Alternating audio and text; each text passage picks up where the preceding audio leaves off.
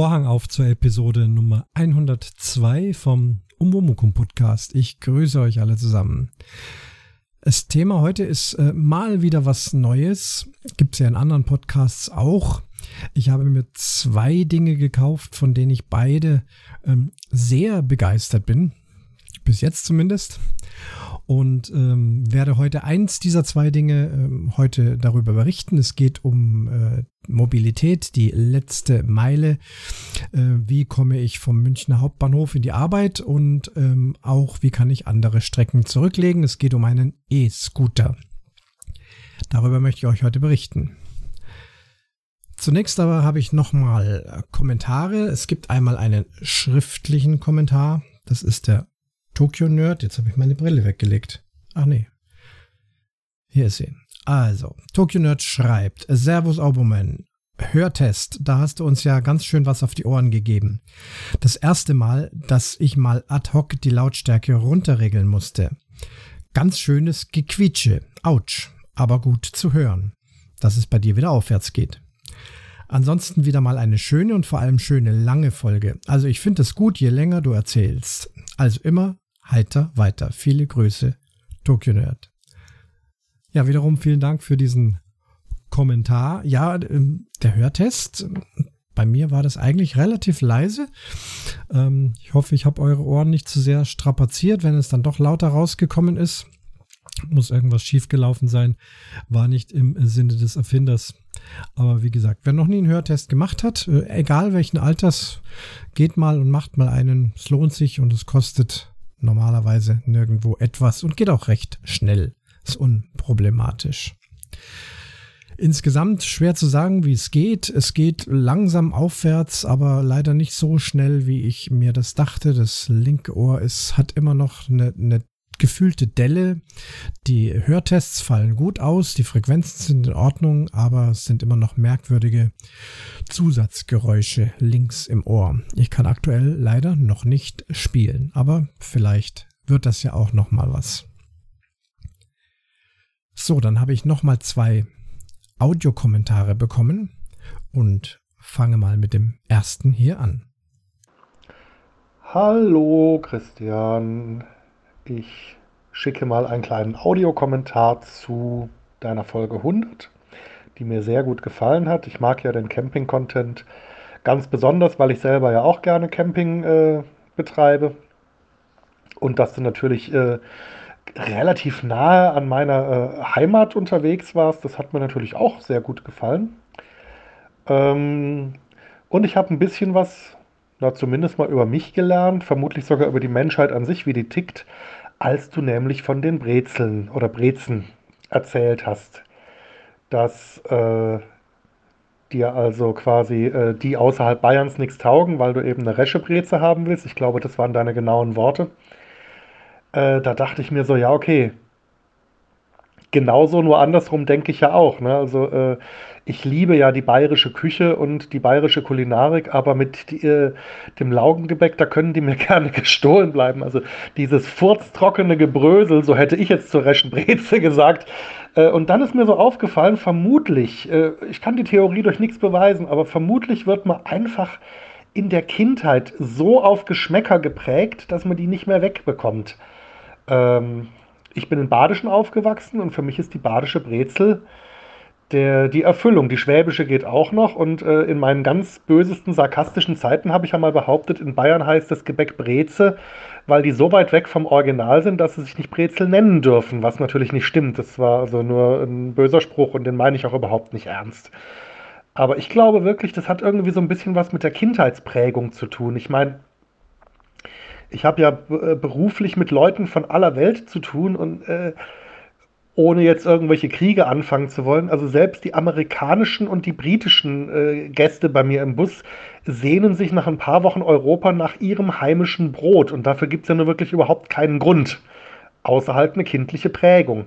Also ich habe ähm, bei dieser kurzen Zwischenepisode in deiner äh, Folge über die Brezen was gelernt und ich hoffe, du hast trotzdem was im Badischen gefunden, was dir schmeckt. Also es gibt ja auch ein paar Sachen, die wir auch kulinarisch ganz gut können. Äh, du erwähnst irgendwo noch hohe Preise in der Gastronomie.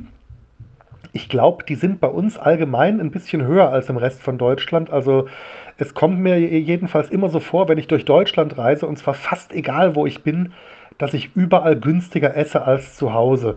Noch ein bisschen schlimmer wird es, wenn ich über die äh, französische Grenze fahre. Die ist ja direkt bei mir vor der Haustür.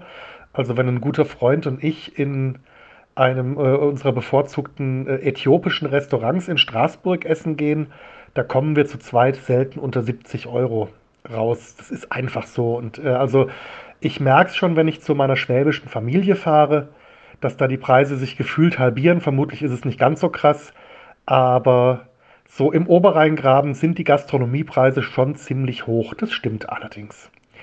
Ähm, ich hoffe, du hattest trotzdem einen tollen Urlaub und kannst jetzt die heimischen Brezen wieder voll und ganz genießen und äh, freue mich auf die nächsten äh, Folgen des Umwomukum. Tschüss, der Daniel von der Krümelschublade.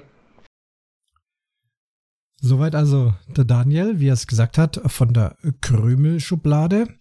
Das ist sein aktueller Podcast. Den Brombeerfalter hat er eingestellt, denn wie er sagte, das Thema ist auserzählt. Ich will einfach an dieser Stelle nochmal sagen, ich habe es immer sehr, sehr gern gehört. Ähm, sehr interessant, über den Beruf was zu hören, über die vielen Menschen, deine vielen Wortspiele, deine Zahlenspiele.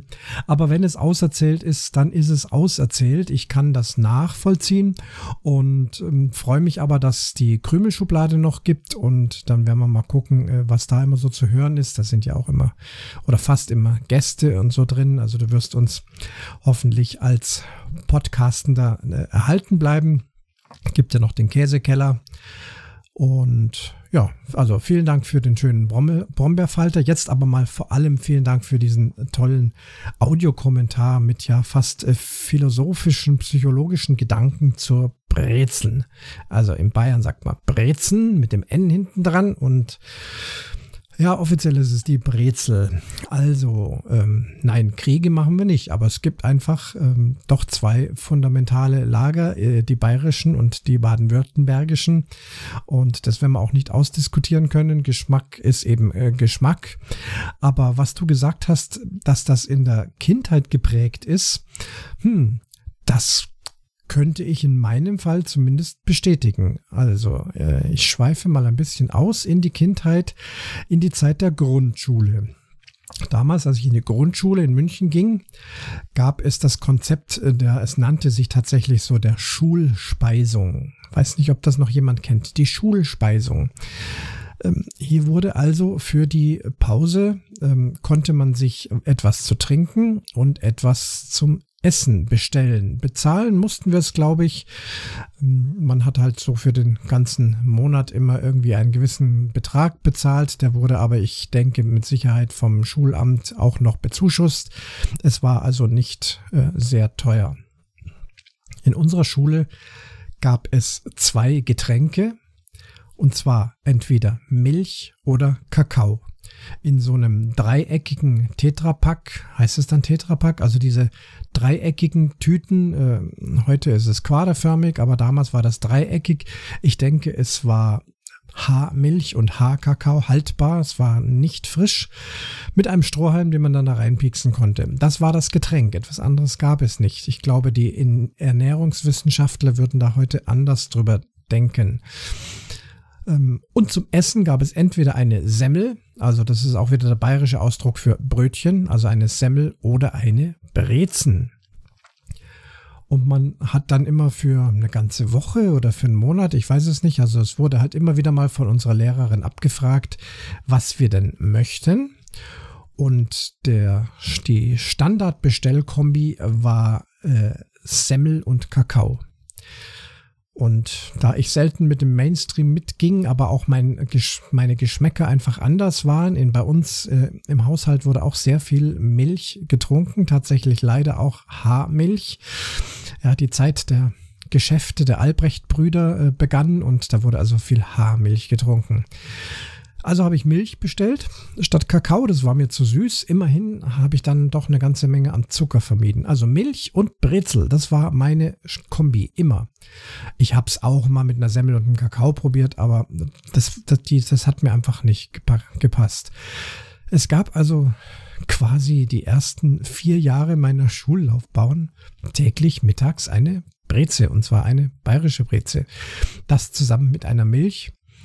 Und ja, gelegentlich äh, feiere ich das heute noch dann. Also ich habe das Milchtrinken aufgehört aus gesundheitlichen Gründen, obwohl ich es gern tue. Dass es kein Getränk ist, wissen wir längst. Aber so eine bayerische Breze mit einer Milch, das ist schon was Feines. Ja, es steckt in der Kindheit. Daniel, du hast vollkommen recht. Dann habe ich nochmal nachgeforscht, wo kommt die Breze her? So ganz genau kann man es natürlich nicht sagen. Äh, es ist ein, eine christliche Fastenspeise, die Form, das ist ja auch so ähm, Mönchsform, also äh, die über der Brust äh, zusammengefalteten Hände, das sind also diese Ärmchen, aus denen so diese Breze entsteht.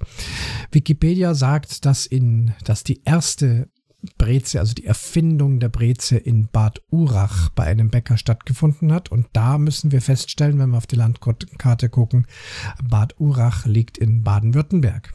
Also, dann habt ihr also die Breze erfunden. Irgendwann ist es natürlich nach Bayern, Österreich, Schweiz und so weiter, im Prinzip in die ganze Welt äh, weiter gerutscht, aber doch hier im süddeutschen Raum äh, doch hauptsächlich heimisch.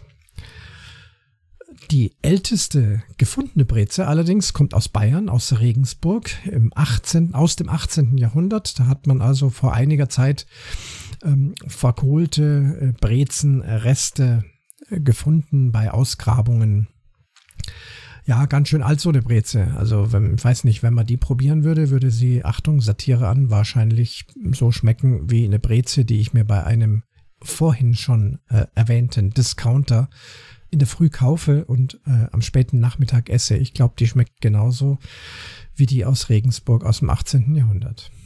Gut, jetzt lassen wir es aber mit den Brezen. Äh, möchte euch da auch nicht zu viel auf die Nerven gehen. Nochmals, Daniel, danke für deinen Audiokommentar. Und hier kommt auch schon der nächste. Hallo Christian. Was soll ich sagen? Herzlichen Glückwunsch zur 101. Folge des Umwomukum Podcasts.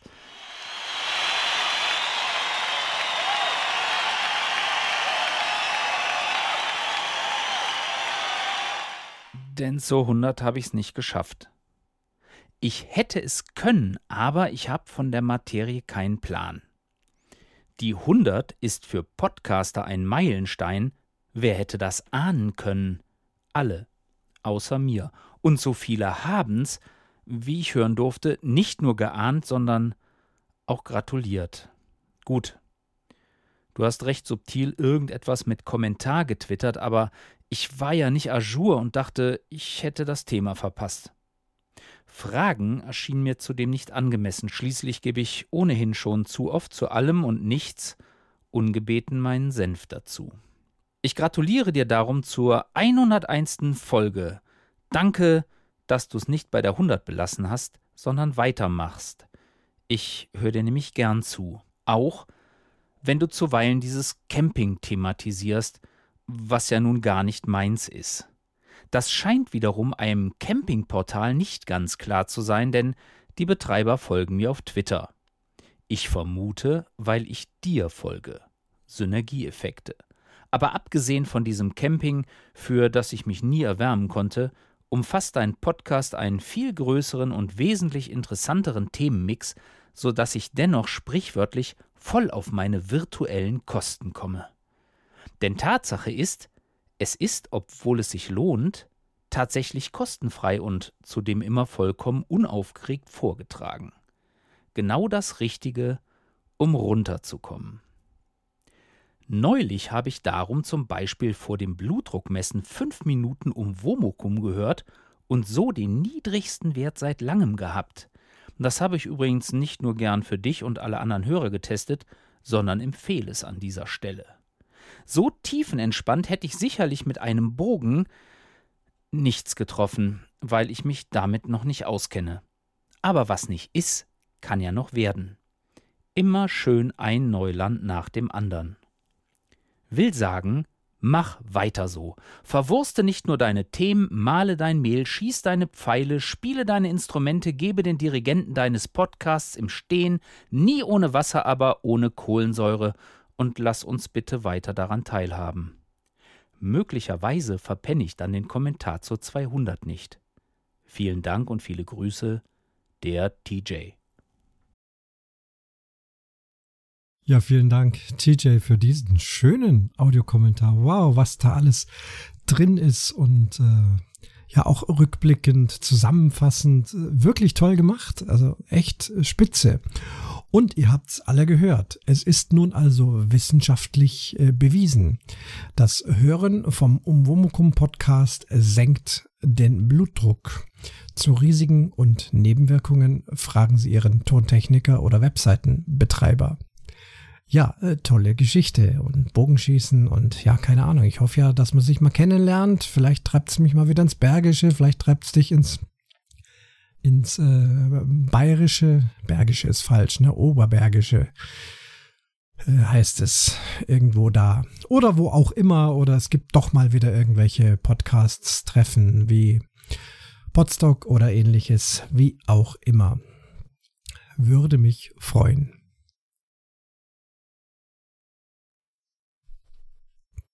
Dann geht's los mit dem Thema. Weitestgehend würde ich das mal in die Schublade äh, Umzüge, Reisen, Mobilität äh, packen. Ich hatte ja schon äh, verschiedenste Arbeitsstellen. Im Prinzip habe ich immer versucht, generell möglichst nah an die Arbeit ranzuziehen, aber gewisse Strecken waren dann schon zurückzulegen. In Kapstadt war es dann doch auch etwas weiter draußen. Da war es dann ein VW Käfer mit circa 20 Minuten Fahrzeit bis zum Opernhaus.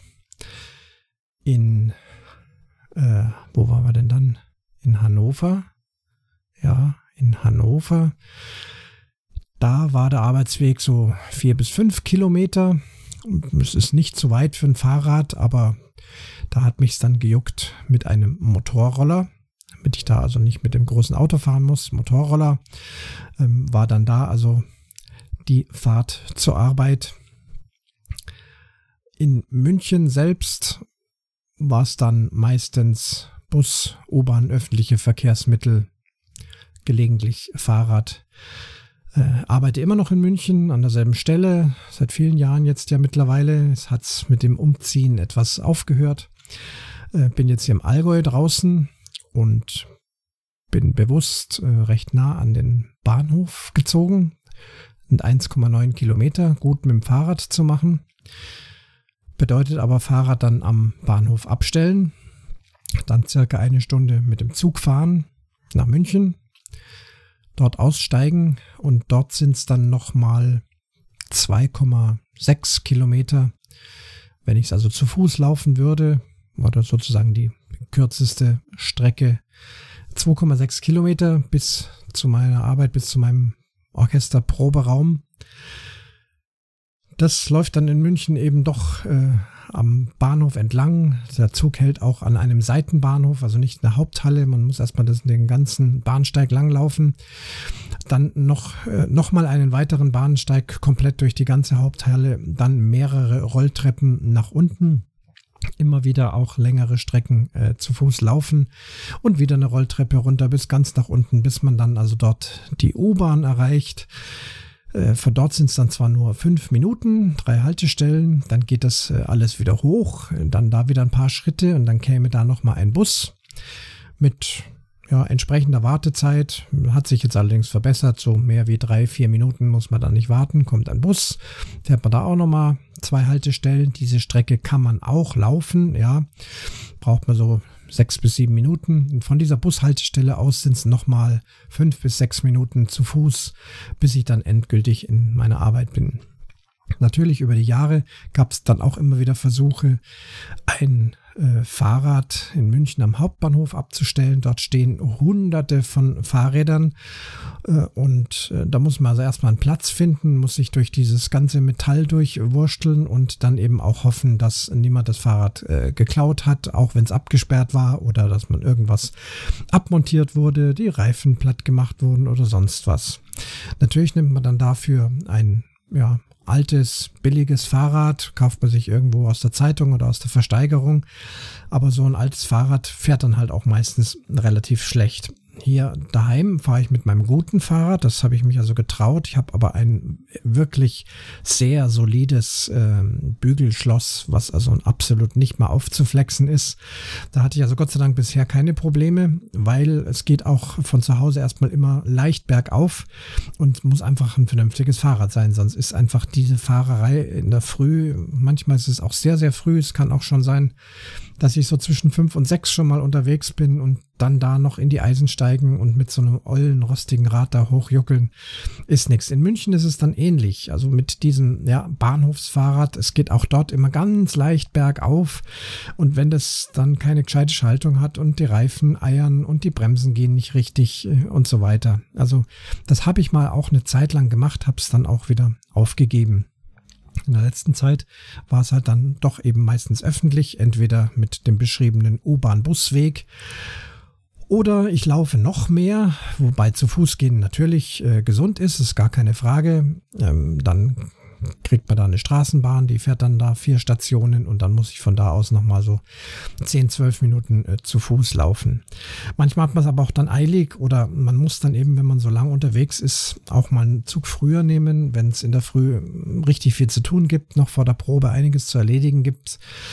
Und ja, ist also nicht immer so praktisch. Und jetzt in der letzten Zeit kamen bei beiden öffentlichen Fahrwegen auch noch Baustellen dazu äh, bei U-Bahn und Bus. Da fährt jetzt der Bus nicht richtig, da ist die Straße gesperrt, der fährt dann irgendwie eine, eine Umleitung, die mir nichts bringt und hält dann auch ganz woanders, wo ich dann auch wieder weit laufen muss. Also laufe ich dann entweder von der U-Bahn komplett, da brauche ich dann so zehn Minuten, fast Viertelstunde. Äh, und die Straßenbahn fährt auch nicht, weil auch da wird gebaut, fährt also nicht vom Hauptbahnhof los. Da müsste man dann auch wieder erst runter zur U-Bahn, äh, eine Station fahren, wieder rauf, dann in die Straßenbahn. Es hat mich also doch alles in der letzten Zeit etwas angenervt.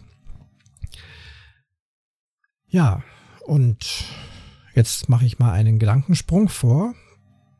Oder einen Zeitsprung, so ist es besser, ein Zeitsprung vor ungefähr. Jetzt muss ich mal gerade überlegen, sind bestimmt schon zwei, wenn nicht sogar drei Jahre, habe ich eigentlich durch Zufall, so beim Zeppen durch YouTube, ähm, ihr wisst ja, man will sich irgendwas in YouTube angucken, wird dann auf irgendwas anderes hingewiesen, findet das interessant. Auf diese Art und Weise bin ich auf einen E-Scooter gestoßen. Also diese Tretroller, die einen kleinen Elektromotor drin haben, die man dann so antritt und dann kann man da Gas geben, stellt sich drauf und dann schwebt das Ding also so vor sich hin. Äh, ich hatte davon bisher noch nicht gehört und war total fasziniert. Habe also auch einen längeren Bericht gesehen und die waren also auch sehr begeistert von dem, von dem Teil, fahren toll, fahren 25 kmh und ähm, ja, halt mit Batterieladen. Und ähm, dann dachte ich, Mensch, das wäre doch genau das Richtige. Ja, und man kann es eben zusammenklappen, ist relativ leicht, man kann es dann im Zug mitnehmen. Und da dachte ich, das wäre eigentlich eine Sache für mich. Ich kann also hier zu Hause äh, das Teil nehmen, dann äh, zum Bahnhof rollen Rollern äh, elektrisch zusammenklappen, rein in Zug und in München dann wieder ausklappen, vom Hauptbahnhof bis zur Arbeit fahren. Der Bericht, na, im Bericht kam es nicht, aber ich habe dann eben mal schnell nachgeforscht, was kosten solche Dinge. Mensch, war, wäre auch gar nicht so teuer. So im Bereich zwischen 300 und 500 Euro hätte es schon welche gegeben. Und ich hätte auch beinahe schon gleich auf Bestellen gedrückt. Hab aber noch ein bisschen weiter gesurft und äh, um noch mehr Informationen über diese Geräte zu finden und bin dann, Gott sei Dank, äh, schnell darauf gestoßen, dass diese E-Scooter zu dem Zeitpunkt in Deutschland gar nicht zugelassen sind. Es ist nicht erlaubt, mit einem E-Scooter im öffentlichen Raum in Deutschland zu fahren. Man kann das Ding also nur im privaten Raum fahren oder vielleicht mal auf einem Campingplatz oder so. Aber für meine Zwecke im öffentlichen Straßenverkehr absolut verboten und Strafen und so weiter und so fort. Es würden zwar einige Leute quasi illegal damit fahren und ähm, ja, Angeblich würde die Polizei das auch noch nicht so genau erkennen, denn es fahren ja sehr viele Tretroller äh, rum, die mit diesen modernen äh, Skateboard-Kugellagern äh, und Reifen, ja, diese Kickboards, ich glaube, so nennt man sie. Auch Erwachsene fahren mit äh, Kickboards, mit Tretrollern und Kinder und Jugendliche sowieso. Ne? Ist also seit Jahren in unserem Straßenbild, aber e-, elektrisch eben noch nicht. Das wollte ich aber auf keinen Fall riskieren. Natürlich nicht da irgendwie schwarz illegal mit so einem E-Scooter durch die Gegend heizen. Ja, schade, also geht nicht. Hat aber dann nicht lang gedauert, dass die Diskussion losging in Deutschland, dass man doch äh, versuchen möchte, so einen E-Scooter in Deutschland zuzulassen mit der entsprechenden Eintrag in der Straßenverkehrsordnung. Dann habt ihr das vielleicht verfolgt, dann ging die Diskussion hin und her. Ähm, was muss so ein Roller können? Was, äh, was darf er? Was darf er nicht? Wie schnell soll er fahren? Und ganz wichtig auch, wo soll er fahren? Ich habe diese äh, Diskussion dann sehr gespannt mitverfolgt und also wirklich, ich war echt äh, gespannt, denn ich hatte gehofft, hoffentlich wird das zugelassen, dann wäre das ja doch eventuell eine Lösung für meine, die sogenannte berühmte letzte Meile. Also eben in dem Fall äh, zum Bahnhof und dann vom Bahnhof aus weiter. Es gab jetzt verschiedene Diskussionen. Ähm, sehr schnell war in Deutschland äh, offensichtlich klar, dass man hier nur 20 Stundenkilometer fahren darf mit so einem Gerät, nicht 25, was sie eigentlich können. Das fand ich dann schon mal doof. Dachte ich, Mensch, wieso, warum muss ich da jetzt langsamer fahren, bloß weil es in Deutschland ist? Aber gut, naja, dann halt vielleicht nur 20. Ähm, also das war schon mal bei mir in der Kritik. Dann äh, gab es natürlich, wir sind wir in Deutschland, äh, Überlegungen, dieses Fahrgerät mit allem auszustatten, was man so braucht. Also natürlich soll es ein Licht haben, es soll zwei Bremsen haben, denn ich glaube, dieses Gerät, was ich da in YouTube gesehen hatte, das hatte nur eine Vorderbremse und vielleicht hinten noch so eine Art Schutzblech, wo man drauf treten konnte, was dann das Hinterrad mit Schleifen dann noch so ein bisschen gebremst hat. Nee, es sollen also zwei unabhängige, vernünftige Bremsen sein. Es soll Licht vorne und hinten haben. Soweit finde ich das äh, gut. Dann geht es los noch Blinker und dann noch Rückspiel Spiegel und ich weiß nicht was Klingel.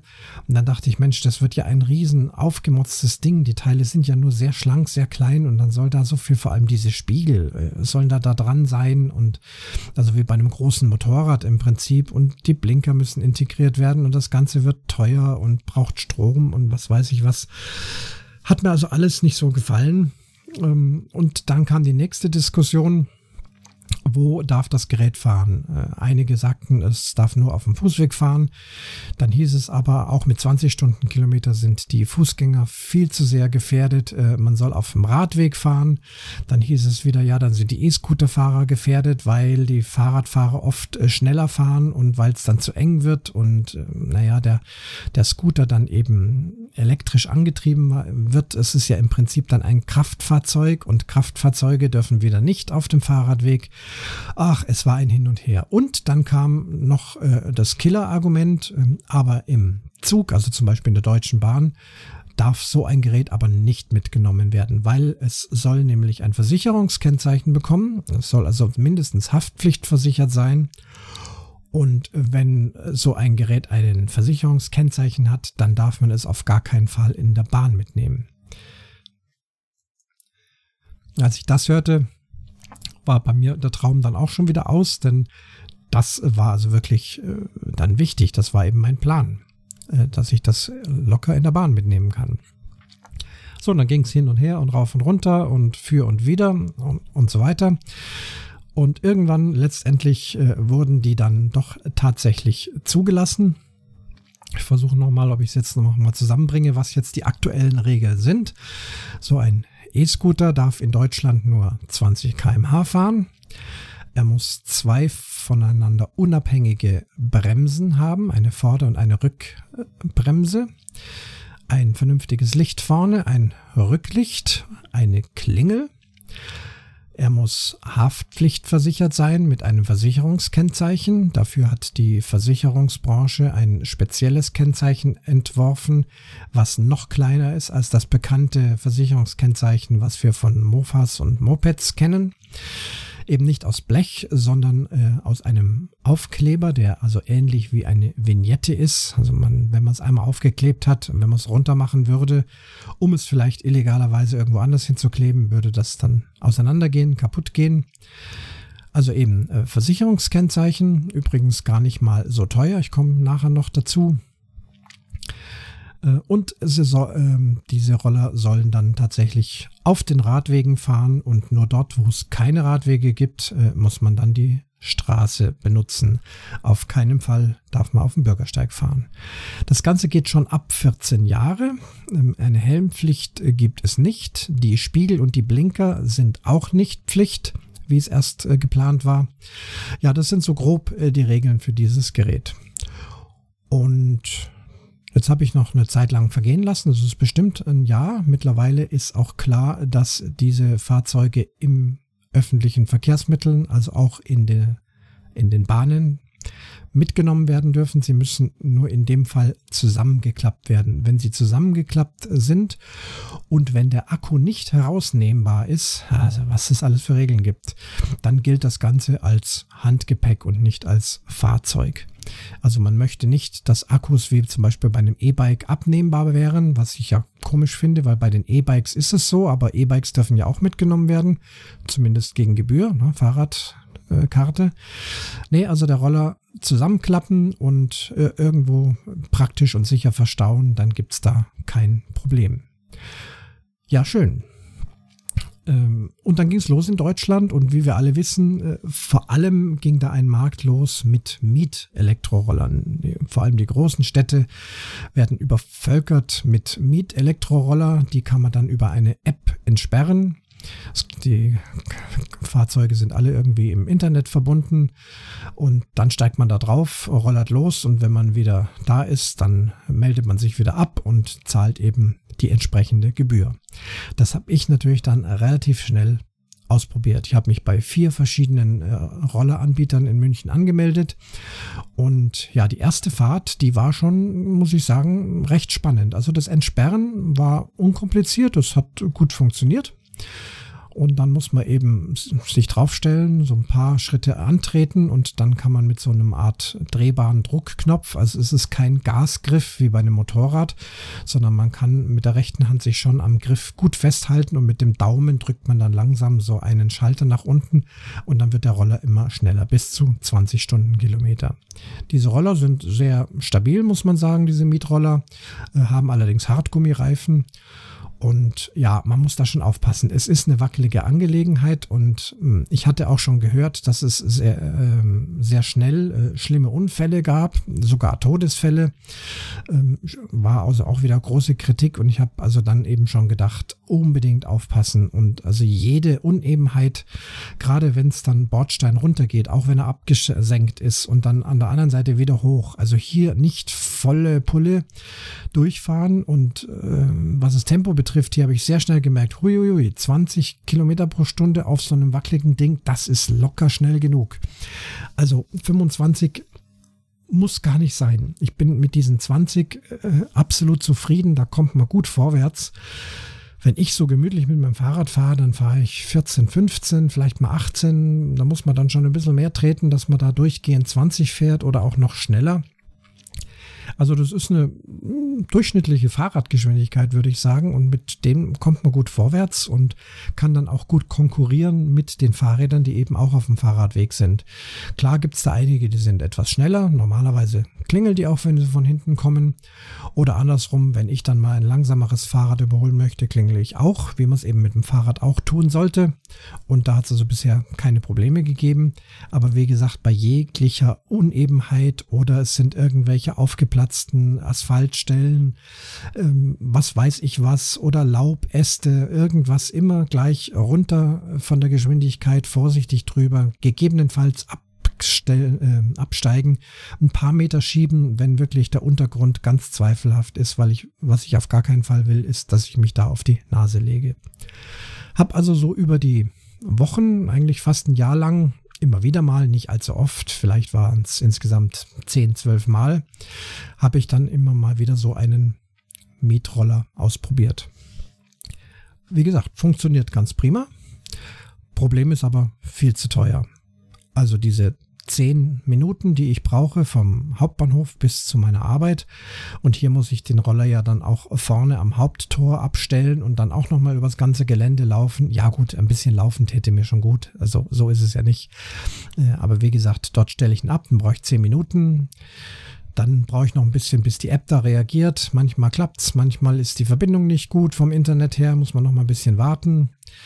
Ähm, der ein oder andere Rollerhersteller verlangt auch noch, dass man ein Foto macht. Das hatte ich erst gar nicht kapiert. Da musste ich nochmal zurücklaufen. Du musst ein Foto machen, wo du ihn abgestellt hast, damit man also sehen kann, dass du ihn ordnungsgemäß abgestellt hast. Denn das Problem ist, dass also die Leute anscheinend die Roller kreuz und quer wild in der Gegend irgendwo hinstellen, hinwerfen oder eben äh, Passanten einfach diese Roller nehmen und aus Jux und Dollerei umtreten. Und ähm, das ist also doch ein großes Ärgernis in den Großstädten, dass diese Roller einfach im, im Weg sind und rumstehen und rumliegen. Und ja, und dann müssen die abends eingesammelt werden. Ähm, mit LKWs, äh, dieselbetriebenen LKWs müssen die abends eingesammelt werden, dann äh, müssen sie aufgeladen werden, am nächsten Tag werden sie wieder verteilt. Äh, das kostet natürlich auch alles Geld. Ich war beim Preis, diese 10 Minuten äh, kosten äh, durchschnittlich 4 Euro. Und das als Dauerlösung ist mir dann natürlich zu viel. Da kaufe ich mir, kann ich mir eine Monatskarte für die, für die U-Bahn kaufen, ist wiederum günstiger. Aber bei der U-Bahn waren wir ja schon. Also das, das Thema war durch. Ich möchte ja gern äh, mobil da sein. Okay, aber generell habe ich festgestellt, äh, konnte mich dann auch ans Fahren ganz gut äh, gewöhnen. Das dauert natürlich auch ein bisschen, bis man das gut raus hat, bis man auch raus hat, wie man am besten drauf steht, wie man die Kurven fährt, wie man gut bremst und ja, wo man doch lieber absteigt und schiebt, damit eben nichts passiert. 4 Euro hin, 4 Euro zurück, das wäre pro Tag 8 Euro, definitiv zu teuer. Ja, und jetzt vor wenigen Tagen habe ich dann doch mal wieder noch eine so eine Mietfahrt gemacht und habe gedacht, Mensch, verdammt, es ist wirklich klasse. Also jetzt gerade, wo es diese zusätzlichen Schwierigkeiten gibt, wo beide öffentlichen Wege äh, noch länger dauern und schwierig sind und ha, wenn ich so einen Roller hätte, das wäre schon toll. Bin ins Internet gegangen, habe nachgeguckt, ähm, hab bin fündig geworden, habe nicht mal das teuerste Modell genommen, sondern äh, es ist der Xiaomi ähm, wer ist der S1 so rum? Xiaomi S1 ähm, als Handelsname heißt er dann eigentlich Mi. Mi S1 E-Scooter. Und da gibt es auch noch eine etwas größere und stärkere Version mit dem S, ich glaube S2 heißt er, also irgendwas mit 2 auf jeden Fall. Ähm, der kostet dann so um die 500, 600 Euro und den, den ich habe, der ist so im Bereich 380 bis 400 Euro. Die Reichweite ist offiziell 30 Kilometer. Das reicht mir allemal, denn für einen so einen Tag zur Arbeit hin und zurück 10 Kilometer, 12, 12 maximal insgesamt hin und zurück, was ich zu fahren habe. Also das ist von der Reichweite her wirklich locker zu machen. Geschwindigkeit 20 Stundenkilometer wie alle. Ähm, die üblichen Zulassungen. Natürlich hat er eine deutsche Straßenzulassung. Und dann habe ich mir das Ding gekauft. Kam an, große Kiste, ausgepackt, im Prinzip vormontiert, nur die Lenkstange war noch äh, lose. Da hängen dann elektrische Kabel dran, ist aber alles gut beschrieben. Steckt man drauf, vier Schrauben reindrehen, dann ist das fest. Ich glaube, das war es auch schon an Montage. Es waren wirklich nur diese vier Schrauben, um, die, um den Lenker festzumachen. Aufgeklappt, Knopf gedrückt. Er war so zu circa 80 Prozent geladen. Runter auf die Straße, angetreten und Knöpfchen gedrückt. Fährt. Super. Das Schöne bei diesem Roller ist, er hat Luftreifen, also nicht Vollgummireifen, 8,5 Zoll, das sind natürlich kleine Dinger. Gell? Also wie gesagt, es ist, es ist kein Fahrrad, es ist kein E-Bike, es ist kein Motorroller, es soll auch nicht damit konkurrieren. Es ist eigentlich nur eine elektrisch betriebene Gehhilfe. So möchte ich es mal bezeichnen. Wer größere Strecken zurücklegen möchte, ist, äh, liegt hier falsch. Es ist tatsächlich das Teil für die letzte Meile, wie man so schön sagt. Aber das ist extrem unkompliziert. Ähm, das mit dem Antreten hat übrigens auch seinen Sinn. Also wenn der Roller steht und man würde diesen, diesen Gasknopf drücken, dann würde der ja lossausen und vielleicht unkontrolliert irgendwo hin, wenn man das aus Versehen macht. Daher, wenn man im Stand diesen Knopf drückt, passiert gar nichts. Man muss also mit einem Bein rauf auf den Roller, ein, zwei Tritte, wie man es früher so gemacht hat, Füße drauf, Knopf drücken und dann läuft das Teil. Ja, Luftreifen. Ein schöner Vorteil von diesem Fahrzeug. Ein weiterer Vorteil, was mir unglaublich gut gefällt, ist die rechte vordere Bremse. Die ist nämlich äh, elektrisch. Das heißt, wenn man sie zieht, dann bremst der Motor und gewinnt dabei auch noch Strom zurück. Und die Bremskraft ist hier ganz erstaunlich. Also man kann damit in der normalen Fahrt dieses Fahrzeug schon ganz schön gut runterbremsen. Wenn man diese Bremse komplett gezogen hält, dann wird er also recht schnell kommt er zum Stillstand. Kurz bevor er aber dann blockiert, bevor es also auf Null ist, da lässt dann die Bremse los und er rollt also minimal noch nach vorne, so dass man also nicht nach vorne umkippt. Sollte man hier trotzdem noch Bremsbedarf haben, muss man natürlich aufpassen, dass man nicht zu weit rollt oder auf die Straße rollt, dann nimmt man eben noch die hintere Bremse und bei allen stärkeren Bremsvorgängen, vor allem wenn es dann bergab geht oder wenn man richtig mal ordentlich heftig bremsen muss, nimmt man beide Bremsen. Die hintere Bremse ist eine wunderschöne Scheibenbremse. Also das ist eine prima Sache, ist gut zu warten und vor allem ist die Bremswirkung einfach klasse. Also hinten eine Scheibenbremse mit dem linken Hebel und rechts vorne eben diese elektrische Rekuperationsbremse ähm, mit dem rechten Hebel. Außerdem kann man den Roller in drei verschiedene äh, Modi einstellen, ähm, wie viel Strom äh, rück gewonnen werden soll, wenn ich vom Gas gehe und wenn der Roller sozusagen frei rollt. Das ist also von leicht, mittel bis auf stark. Stelle ich das auf stark und gehe vom Gas, dann bremst er da schon ganz, äh, ganz ordentlich, ohne dass ich irgendeinen Hebel betätigen muss. Das kann aber sein, dass man das auf Dauer nicht möchte, wenn man so in der Ebene unterwegs ist und man geht ein bisschen vom Gas und wird also sofort langsamer. Da stellt man da also dann vielleicht eher auf mittel oder auch gar auf leicht, damit es also auch ohne äh, Anschub einfach noch ein bisschen weiter rollt. Ich habe aber auch schon festgestellt, ähm, ich fahre hier bei mir zu Hause, ich nutze ihn also für mehrere Dinge, jetzt nicht nur für die letzte Meile, fahre zum Bogenplatz. Das sind 4,5 Kilometer und da geht's ziemlich bergauf. Wir sind hier im Allgäu. Auch so weit bergauf, dass tatsächlich einige sehr steile Steigungen äh, der Roller es nicht schafft, mein äh, Gewicht da nach oben zu hieven. Das heißt, hier muss ich tatsächlich runter ein kleines Stück schieben, bis also einfach so dieses ganz steile Stück weg ist. Das ist aber nicht lang und tut auch ganz gut. Dann kommt auch ein bisschen die Pumpe in Bewegung und dann wird wieder weitergerollert. Auf dem Rückweg allerdings geht dann wirklich alles bergab, immer runter, runter, runter. Mal flach, mal steil, aber eigentlich fast nur runter. Und da ist es echt ganz schön, wenn ich da dann diese Bremse auf stark einstelle, denn ich möchte nicht, bloß weil es bergab geht, dann plötzlich äh, da irgendwie 30 Stundenkilometer erreichen. Das könnte ich mir vorstellen, dass das passieren kann.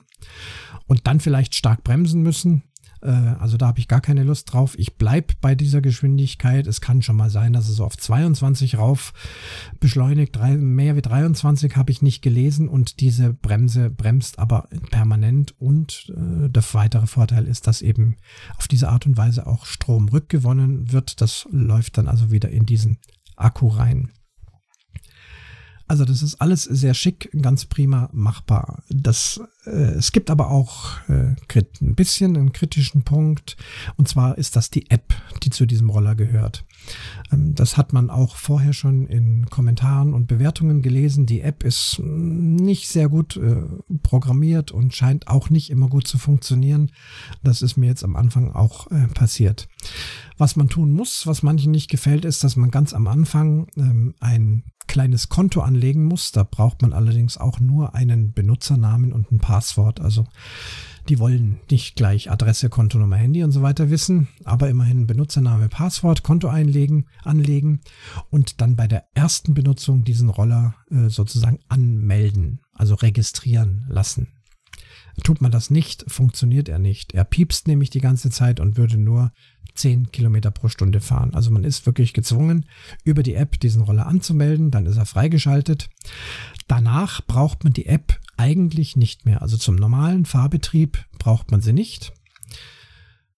Der Roller ist einfach mit dem Knopf ein- und auszuschalten. Es gibt drei Geschwindigkeitsbegrenzungsmodi. Äh, das eine ist Fußgänger, da fährt dann der Roller maximal 10 km/h. Dann gibt's äh, Durchschnitt, da würde er 15 fahren oder Sport, dann geht er eben bis zu den maximalen 20. Also wenn man sich jetzt mal in irgendeinem Gebiet bewegt, wo man sagt, hier möchte ich sowieso nicht schnell fahren oder nur sehr langsam, kann man also vorher den Modus umstellen. Dann gibt man wieder sozusagen Vollgas, aber der Roller bleibt schön gemütlich. Das alles geht mit dem einen Knopf, der am Roller ist. Das braucht man also nicht über die App machen. Über die App kann man eigentlich hauptsächlich Informationen bekommen. Ja, wie viel Prozent er gerade aufgeladen ist, wie viel Volt die Batterie hat, ähm, wie viel Kilometer man gefahren ist, also Kilometerzähler, das müsste man dann über die App ablesen, äh, Durchschnittsgeschwindigkeiten, also tausende von, von Werten äh, kann man da ablesen, wer sich dafür interessiert, das ist dann schon ganz witzig. Aber auch, es gibt eine Sache, man kann den Roller sperren. Also wenn ich den jetzt vor einem Einkaufsgeschäft abstelle, dann müsste ich die App zücken, mich mit Bluetooth verbinden Genau, das Ganze ist eine Bluetooth-Verbindung, keine Internetverbindung. Ja. Das also muss in der Nähe sein, mit Bluetooth verbinden, Roller sperren und dann lässt der sich nicht mehr rollen oder nur so ganz schwer. Und wenn man den dann also absichtlich äh, schieben würde, dann fängt er also das, das, Piepsen und das Blinken an und auch die App äh, vibriert dann. Also man würde dann wissen, jemand möchte meinen Roller bewegen. Ob das wirklich ein sehr gutes äh, Mittel ist, den Roller zu schützen, weiß ich nicht, denn er ist ja nicht angebunden. Man könnte ihn einfach so in irgendein Auto oder ein LKW reinschmeißen und keine Ahnung, vielleicht irgendwo hacken oder was auch immer oder Unsinn damit machen. Also ich werde mir doch noch ein Fahrradschloss besorgen. Äh, am Hinterrad gibt's kleine Speichen. Das ist allerdings recht eng. Es muss also ein recht dünnes Kabelschloss sein, damit ich, wenn ich mal schnell in einem Einkaufsgeschäft bin, ihn doch anbinden kann, äh, damit ihn einfach äh, keiner wegnimmt. Normalerweise habe ich ihn bei mir. Es ist also nicht dafür gedacht, dass er Stunden oder Tage lang irgendwo frei rumstehen soll. Zu Hause ist er im Keller, in der Arbeit ist er in meinem Büro. Im Zug ist er im Zug neben mir, also an sich habe ich den immer dabei. Aber wenn es dann doch mal notwendig ist und man sagt, oh, ich möchte mal schnell hier noch äh, rein in das Geschäft und kann da den Roller nicht mitnehmen, dann werde ich ihn doch wohl anbinden. Aber wie gesagt, mit dieser App könnte man ihn auch kurz deaktivieren. Da hatte ich aber auch schon das Problem, dass diese App, wie gesagt, nicht gut funktioniert und dann gab es irgendwie keine Verbindung und obwohl es ja nur Bluetooth ist, will er trotzdem, dass eine Internetverbindung da ist und Standortermittlung und das ganze Programm. Und dann war ich äh, am Bogenplatz, da bin ich dann damit hingefahren und da ist Internet schlecht und hatte dann dort Schwierigkeiten, den zu entsperren. Also dachte ich, Mensch, das ist jetzt blöd. Jetzt bin ich hier und jetzt geht die App nicht und jetzt ist der Roller gesperrt. Irgendwann ist es mir dann doch gelungen und ob ich das mit dem Sperren mit dem Handy jetzt öfters mache, weiß ich noch gar nicht, denn wenn da wieder mal was ist und ich stehe dann da, dann dann stehe ich im blöd, da kann ich mit meinem eigenen Roller nicht fahren. Es gibt also auf dem Roller selbst, soweit ich weiß, keine Möglichkeit, ihn zu entsperren. Ja, die App, die hat also echt Kummer gemacht und äh, gestern ging sie dann gar nicht mehr, hat keine Bluetooth-Verbindung mehr äh, zum Roller aufgebaut, hin und her und rauf und runter alles probiert, den Roller resettet, das habe ich wieder über YouTube rausgekriegt, wie man mit dem Roller ein Reset macht, das habe ich gemacht, hat auch funktioniert, hat aber nicht geholfen. War ich dann schon stinkig, habe dann noch bei Amazon angerufen, technischer Support. Äh, technischer Support äh, sagt, ähm, oh, da haben wir hier leider keinen Workflow dafür. Dann müssen wir austauschen. Äh, ist gar kein Problem. Wir schicken Ihnen einen neuen, schicken Sie uns den alten zurück. Hier gibt's ein äh, Rücksendeticket, kostet nichts. Okay, dachte ich, ja, dann muss ich das halt machen. Die Kiste habe ich noch. Dann fiel mir aber ein, ah, aber dann habe ich schon mal den schwarzen Peter, denn mein Versicherungskennzeichen ist ja noch dran. Das ist natürlich auch an die Serien, an die Fahrgestellnummer gekoppelt. Außerdem kann ich es nicht abmachen, es würde kaputt gehen. Das heißt, das Versicherungskennzeichen äh, wäre hin. Ich müsste für den Ersatzroller mir ein neues Versicherungskennzeichen besorgen. Ah, das fand ich dann schon etwas blöd. Dann ist mir doch noch die letzte Möglichkeit eingefallen. Ich hätte auch vorher drauf kommen können. Ihr ahnt es schon, App deinstallieren. App wieder neu installieren und nachdem ich sie neu installiert hatte, fiel mir auch auf, dass auch das Design äh, schon etwas geändert war. Also das heißt, hier ist eine neue Version gekommen und mit der neuen Version ging es dann auch wieder. Ich konnte mich mit Bluetooth verbinden, konnte ihn entsperren und eben wieder alle Dinge so nachschauen und äh, einschalten. Da kann man also sagen, dass das Rücklicht die ganze Zeit brennt oder äh, was weiß ich. Es gibt da so verschiedene Einstellungen, die man schon über die App machen kann.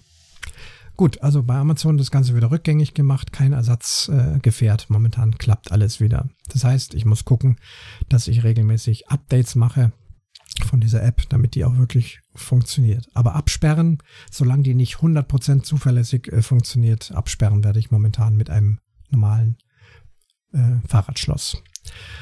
Äh, letzte Episode in der ganzen Geschichte ist äh, die Versicherung. Die Versicherung ist recht günstig. Also wenn man eine Haftpflichtversicherung nimmt, habe ich Preise ermittelt äh, zwischen 12 Euro im Jahr und 50 Euro im Jahr. Also so weit geht die Spanne, zumindest bei dem, was ich herausgefunden habe. Da ich ein ungeduldiger Mensch bin und der Roller ankam, wollte ich noch am selben Tag, und das geht ja erst, wenn du den Roller hast, weil du musst ja die Fahrzeugpapiere, die Betriebserlaubnis, die Fahrgestellnummer, dieses, diese ganzen Sachen mitnehmen. Und dann dachte ich, ähm, obwohl wir ja im Online-Zeitalter sind und viele meiner anderen Versicherungen online abgeschlossen und online gemanagt werden, da würde es halt hier doch drei oder vier Tage dauern, denn es kommt schließlich ein normaler Brief mit diesem Aufkleber drin und so lange wollte ich nicht warten. Ich wollte sofort losrollern. Also es gibt ja genügend Versicherungsbüros bei uns in der Stadt. Rufst halt einfach irgendwo mal an.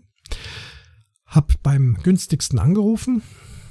Vielleicht war er auch deswegen der günstigste. Der fragte dann, ob ich denn bei dieser Versicherung auch andere Versicherungen schon hätte. Also ob ich da Kunde bin bei dieser Versicherung. Ähm, soll ich sagen, welche das war? Ja gut, es betrifft halt den einen äh, Versicherungsmakler, es betrifft wahrscheinlich nicht die ganze Versicherung. Ich lasse es mal sein, egal. Also auf jeden Fall sagte ich, nee, bin nicht Kunde, möchte halt gerne jetzt diese Versicherung. Sagt er, nee, dann, das ist mir zu viel Arbeit, das ist so viel Schreibarbeit und diese 2,50 Euro, die ich da an Provision äh, dann kriege, das lohnt sich nicht für mich, das, das mache ich dann nicht. Boah, da war ich schon ganz schön baff. Klar, ich verstehe, äh, an so einer popligen Versicherung, das ist, glaube ich, die billigste, die ich mir überhaupt vorstellen kann, ist echt nicht viel verdient. Aber wenn du da als Kunde aufschlägst, wenn man mal Kunde ist und dann mal nett nachgefragt, kann ich was anderes für sie tun? Was weiß ich, Autoversicherung, wenn mal was ist, ich bin für sie da. Äh, so macht man das doch heutzutage. Klar, man, man ködert jemand mit was äh, Günstigen und vielleicht, muss nicht sein, aber vielleicht bleibt ja der Kunde auch anderweitig hängen. Aber nee, er hatte keine Lust. Na gut, dann habe ich mir noch ein anderes Versicherungsbüro rausgeguckt, ähm, wollte dorthin fahren, da war allerdings noch zu, erst in einer halben Stunde geöffnet. Und ich dachte, wenn ich jetzt dort bin und dann diese, diese 12 oder 15 Euro, das wollen die dann bestimmt bar haben, fahre ich also noch schnell auf die Bank und hole aus dem Automat noch schnell Bargeld, dass wir da nicht auch noch mit dem Kartengerät rummachen müssen. Und wie ich in die Bank reingehe, dachte ich, Mensch, Banken haben doch auch Versicherungen. Ich frage mal wurde freundlich begrüßt. Können wir Ihnen helfen? Sag ich, ich bräuchte so eine Versicherung für so einen E-Scooter. Ja, haben wir da, ist kein Problem. Haben Sie denn die Papiere dabei? Sag ich, hier ist alles da. Tipptopp. Äh, haben Sie ein Konto bei uns? Und dann dachte ich schon, oh, jetzt geht das wieder los. Sag ich, nee, habe ich nicht. Ah, dann bräuchte man nur halt Ihren Personalausweis noch in dem Fall. Ja, okay, habe ich auch dabei. Hab der Dame alles gegeben. Hat sie mich auf einen Wartebereich äh, geschickt. Da gab es auch kostenlosen Kaffee aus so einer italienischen Espressomaschine. Man war da gesessen, hat ein bisschen NTV geguckt. Äh, sie hat gesagt, es wird ein bisschen dauern. Ich wusste schon, das ist halt ein Haufen Schreiberei von diesem riesen chinesischen Betriebserlaubnisblatt da, diese endlosen Nummern alle abschreiben. Ja gut, hat gefühlt zehn Minuten, Viertelstunde gedauert. Dann kam sie wieder, sagt so, jetzt haben wir alles zusammen. Ähm, kostet normalerweise im Jahr 50 Euro, aber weil es ja jetzt schon September ist, kostet es also bis zur nächsten Periode nur 20 Euro. War ich also sehr zufrieden damit. Das Ganze wurde auch noch abgebucht von meinem Konto. Ich musste es also nicht bar bezahlen. Und so hatte ich also meine Versicherung und meinen Aufkleber. Das ist ja so wie bei den Mofas und Mopeds, das kauft man für ein Jahr und dann nächstes Jahr im März ist es dann wieder soweit. Dann muss man wieder ein neues kaufen. Es hat dann eine andere Farbe, sodass also dann die Kontrolleure immer sehen können, ob das ein aktuelles Kennzeichen ist. Ja, meine ersten Fahrten habe ich gemacht. Von hier zum Bahnhof. Wunderbar. Ich bin in vier Minuten dort braucht dann nicht das Fahrrad äh, ganz hinten am ganz anderen Ende des Fahrradständers, wenn man überhaupt einen Platz findet, irgendwo reinschieben, äh, anschließen. Manchmal sind die Fahrräder so eng, dass ich gar nicht richtig dazwischen durchkomme, um es äh, festzuschließen, sondern ich kann gleich vorne bis zur Treppe fahren, dann den, äh, die Lenkstange einklappen, mit einer Hand tragen. Das Ganze wiegt 12,5 Kilo. Das ist wie ein normaler Koffer. Lässt sich aber, wie gesagt, sehr gut tragen an dieser Stange. Treppe runter, auf der anderen Seite Treppe rauf. Der Zug kommt, Roller rein. Ähm, in jedem Fall kann man ja immer dort, wo Fahrräder abstellen äh, erlaubt ist, könnte man ihn hinstellen. Zurzeit sind die Züge aber Corona-bedingt sehr leer. Ich habe einen Sitzplatz gefunden, habe den Roller schräg unter den Sitz gelegt, meine Beine rechts und links drüber gestellt. Momentan muss mehr Abstand halten, das heißt direkt neben mir, direkt gegenüber sitzt ja zurzeit keiner. Das wird dann vielleicht später mal enger, aber auch da, bis dahin werde ich meine Plätze gefunden haben. Wunderbar, nach München gefahren, auf dem Bahnsteig ausgeklappt, auf dem Bahnsteig natürlich noch nicht elektrisch gefahren, nicht erlaubt, aber einfach schieben, dann braucht man ihn nicht tragen. Bis zur großen Treppe, runter die Treppe, Knopf drücken, rauf auf den Fahrradweg, Gas geben und dann 17 Minuten bis zur Arbeit durch äh, die Schranke durch und dann auch noch das ganze Gelände hinter. Wir haben dort sogar auch noch eine schräge Rampe an der Treppe, die für Lasten und Rollstühle und alles Mögliche, da auch noch die Rampe hoch, also wirklich bis zur Tür. Ich könnte sogar noch ins Gebäude hineinfahren. Ich könnte genau genommen bis in den Proberaum, bis zu meinem Stuhl fahren. Natürlich, ich werde es nicht übertreiben, aber es war einfach toll, super. Kommst an, Knöpfchen drücken, Strom aus. Ich werde ihn in Zukunft auch zur Sicherheit höchstwahrscheinlich einfach hoch mit in meinen Überraum nehmen. Da stört er nicht und da nimmt ihn auch keiner weg. Ich werde ihn dort nicht nachladen müssen. Es wird immer so getimt sein, dass ich genug Strom habe. Also das funktioniert prima. Ja, ihr merkt schon, also tolle Sache. Das, ich bin sehr, sehr zufrieden damit. Das Ganze für 380 Euro für diese letzte Meile. Und die letzte Meile, die gibt's hier in der Stadt auch schnell mal zum Bäcker. Ach, kannst du mal schnell zum Bäcker? Klar, das sind alles Strecken, die ich auch sonst mit dem Fahrrad mache. Vielleicht auch in Zukunft immer wieder mal mit dem Fahrrad mache. Aber wenn dann so die Bequemlichkeit ein bisschen einsetzt und man hat da keine große Lust äh, und dann eben statt das Auto zu bewegen, denn das sind keine großen Strecken bei uns hier in der Stadt. Das, da braucht man eigentlich kein Auto, außer man müsste irgendwas sehr Schweres transportieren. Aber wenn es in einen Rucksack reinpasst, ein kleiner Einkauf, eine kleine Besorgung zur Post, was weiß ich, hierhin, dorthin und eben auch zum Bogenplatz, obwohl es eben steil bergauf geht. Ähm, aber ich kann dann einfach mein Auto stehen lassen. Ich brauche fünf Minuten länger als im Auto. Im Auto brauche ich dorthin 15 Minuten. Mit diesem Roller brauche ich 20. Äh, den Vorteil holt er wieder rein, denn der Parkplatz zu unserem Bogenplatz ist relativ weit äh, vom Startplatz entfernt. Da muss man also auch nochmal mindestens fünf, sechs, sieben Minuten laufen. Ähm, das roller ich natürlich. Ich rolle einfach da die Strecke lang, dann äh, auf dem Platz drauf, da ist auch noch geteert, praktisch bis zum Startplatz, dort, wo wir dann unsere Bögen aufbauen und uns eintragen und wo es dann losgeht. Also, das hat gut funktioniert. Gutes Wetter muss natürlich sein, wenn richtig ordentlich Regenwetter ist. Der Roller ist zwar spritzwassergeschützt nach was IP5 irgendwas, ähm, also es geht schon, wird aber nicht empfohlen, weil es auch rutschig ist, also da muss man aufpassen. Bin vor ein paar Tagen in München bei leichtem Nieselregen gefahren. Das war soweit ganz okay. Ich hatte eine Regenjacke an, habe festgestellt, dass ich auf diese Art und Weise auch weniger nass werde, als wenn ich auf einem Fahrrad fahren würde. Da wüsste ja dann, wenn die Oberschenkel sehr schnell nass, bräuchte man da wieder ein Fahrradcape drüber oder irgendwas. Nee, normale Regenjacke, ganz normale Jeansschuhe. Ähm, Fahrradhelm übrigens. Also 100% trage ich Fahrradhelm. Das ist ganz klar. Und jetzt in der kalten Jahreszeit kommen auch Handschuhe noch dazu. Äh, das habe ich mir auferlegt, dass das also auf jeden Fall sein muss.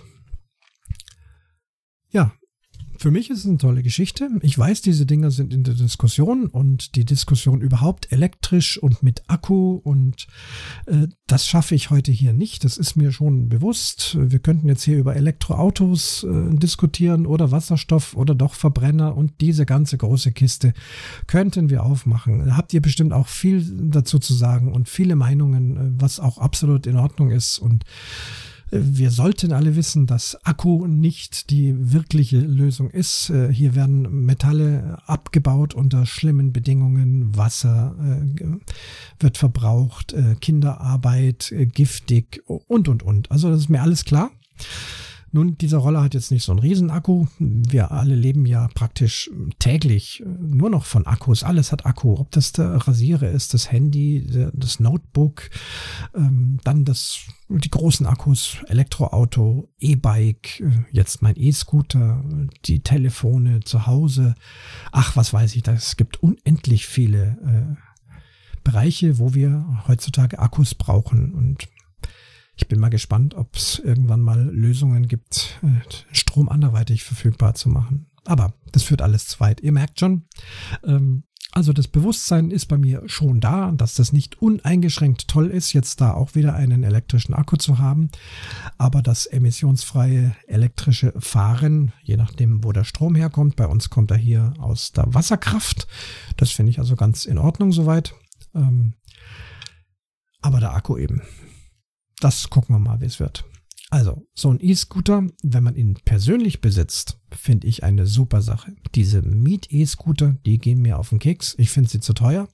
Ich finde, die müssten doch entweder reduziert werden oder auch wieder ganz eingestellt. Das Konzept ist nicht gut. Das ist meine Meinung. Eben schon das mit dem Aufladen und abends im LKW holen. Also das ist wirklich äh, Blödsinn. Ich brauche das nicht. Ich bringe meinen Roller mit heim, stelle den in den Keller, steck da in die Steckdose. Kosten sind übrigens, hat mal einer ausgerechnet, 100 Kilometer E-Scooter fahren, circa 30 Cent. Das ist doch eine ganz feine Sache. Nochmal, es ist kein vollwertiges Fahrzeug. Wer größere Strecken irgendwie zurücklegen muss, da seid ihr falsch damit, aber für die letzte Meile ist meine Meinung tolle Geschichte. Und damit schließt sich der Vorhang zur Episode Nummer 102 vom Umwomukum Podcast.